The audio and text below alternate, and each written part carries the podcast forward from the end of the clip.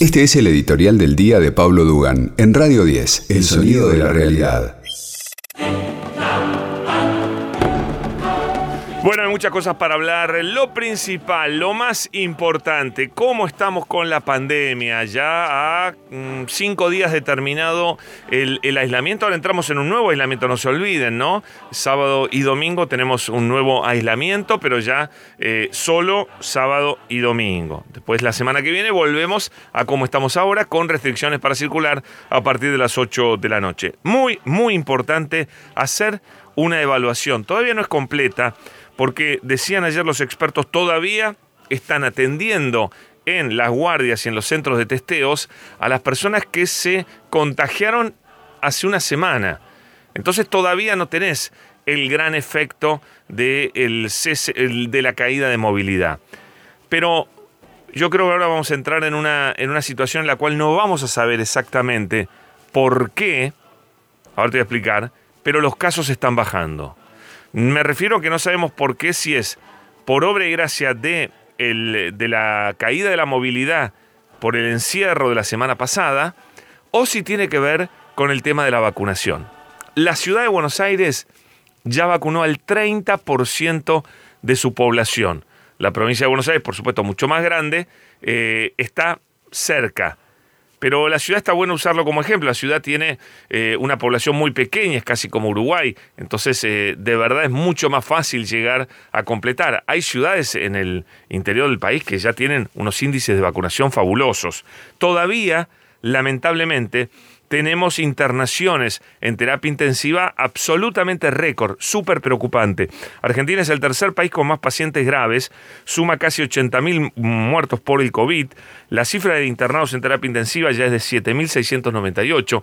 Todo esto tiene que ver con el delay que tiene la llegada a la terapia intensiva. Pensá que una persona se contagia, empieza a tener constancia de la a, desarrollar síntomas y hacerse el testeo y que le da positivo, por ahí tarda cinco días. Después tenés 10 días de desarrollo de la enfermedad y recién por ahí terminás en la terapia intensiva. Entonces, todo esto tiene un delay enorme. Y el golpe fuerte de las vacunas, el golpe fuerte de las vacunas, empezó hace dos semanas. Y vos tenés que dejar que pasen tres semanas para tener anticuerpos. Con lo cual, evidentemente, no se nota todo rápido. Todo tiene su proceso, su cantidad de días necesarios para que impacte en la población la baja de circulación del virus. Pero todo indica digamos, teniendo en cuenta esto de que tardás entre 14 y 21 días en desarrollar anticuerpos, yo diría que la baja, que es muy fuerte, eh, bueno, muy fuerte no, pero que es fuerte en Ciudad de Buenos Aires y es fuerte en el conurbano bonaerense, tiene más que ver con la caída de la movilidad. La vacuna, en muy poquito tiempo, va a ayudar muchísimo a ese efecto de que el virus no tiene para dónde ir y entonces empezarán a caer los virus, eh, los contagios diarios. Lo que no va a bajar es la cantidad de muertos y lo que no va a bajar, va a tardar mucho más, es la cantidad de gente internada en la terapia intensiva. Pero la buena noticia es que con el encierro y la combinación de la enorme, del golpe fuertísimo en esta aceleración eh, de vacunación, miren, no digo que se soluciona ahora, pero que estamos arrancando el final del camino. Estamos arrancando el último kilómetro para llegar a Mar del Plata, ¿viste? Cuando va de vacación. Estamos muy, muy cerca de empezar a transitar un camino de despedida de la pandemia, que como estamos viendo en, en, Europa no es de un día para otro tampoco, y no caen todas las restricciones, y todavía tenés algunos malos momentos y demás.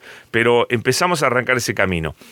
Creo que algunos periodistas ya se han quedado pedaleando en el aire, ya no tienen más argumentos para decir que el plan de vacunación es un fracaso. Todavía la oposición está obcecada, dura, insistiendo. Ayer eh, hubo fuertes discusiones que las vamos a repasar con el jefe de gabinete Santiago Cafiero. Él les dijo, parecen visitadores médicos. Y quiero cerrar con esta idea, eh, porque no es el único eh, el único que cree eso, porque tanto en la, eh, en la oposición y en los periodistas opositores, vos ves lo mismo.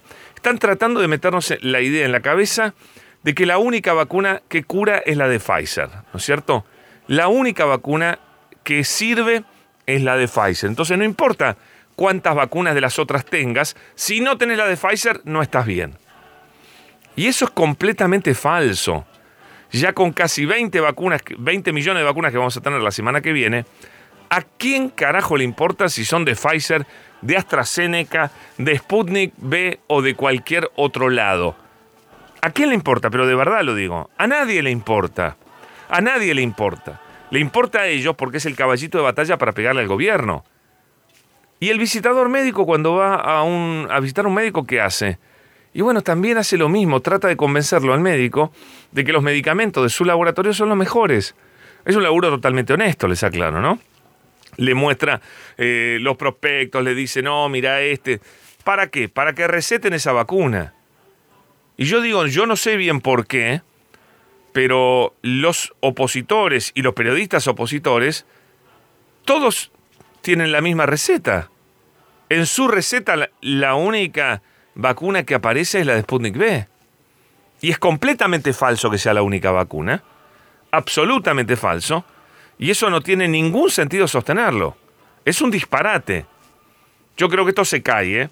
Se cae porque cuando ya tenés 20 millones de dosis eh, acá en la Argentina, empiezan a sentirse fuertemente los efectos a nivel general de la vacunación, ya no hay más argumento que Pfizer sí, Pfizer no, la verdad, todo eso se cae. Como le decía al gato, es muy importante lo que va a, pasar el martes en la Cámara de Diputados. Quiero que eso se transmita por televisión. Vieron que había una intención de Mario Negri de que esto no se transmitiera por televisión. Ay, ¿por qué será? ¿Por qué será? No, se tiene que transmitir por televisión. La gente tiene que escuchar a los representantes de los laboratorios a ver qué tienen para decir. Son los dueños de la vacuna, son los dueños de nuestras vidas.